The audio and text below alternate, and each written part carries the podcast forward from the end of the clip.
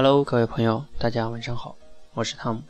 那今天呢，想跟大家聊一聊我所认为的说话是如何改变世界的哈。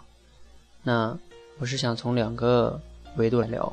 首先，先聊第一篇，我们会分为上一篇哈。第一篇，那提到说话呢，其实这件事儿呢，其实有的时候简单到我们认为，其实只要这个人只要不是器官有问题的话，比如说他的耳朵先天性耳聋，然后呢，或者说他的舌头有问题，他就一定会讲话。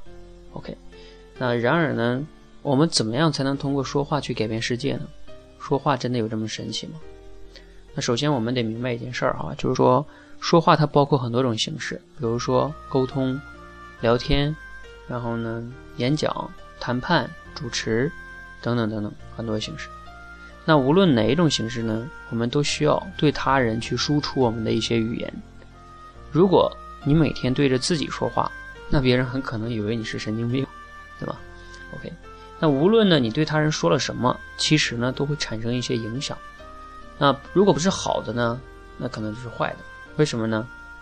嗯，因为没，呃，因为呢就相当于如果你要是说没有制造一点影响的话，那你这个话就相当于是废话，或者说叫垃圾。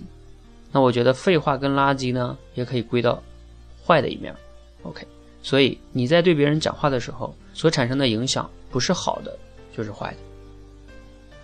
OK，好，那嗯，我们在这个美国哈，之前有一个很著名的一个人哈，他曾经有一一篇演讲，对美国的影响非常大。那这个人呢，就是马丁路德金。那我们大家都了解哈，一九六三年八月二十八日，他在林肯的纪念堂前，他发表了一篇著名的演讲，叫《我有一个梦想》。我想你可能一般都听过哈，那这个演讲呢，迫使美国国会在1964年，也就是第二年，通过了民权法案，宣布种族隔离和种族歧视政策为非法政策。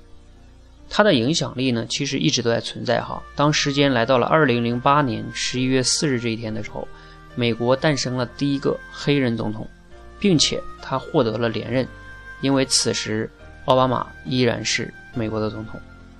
那我相信你一定了解奥巴马。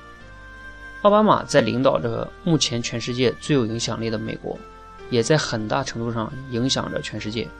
那我我想，没有一个人能否认，在今天美国一个能让黑人总统连任这样的一件事情，影响着全世界这样的事情，跟马丁路德金的那次演讲没有关系。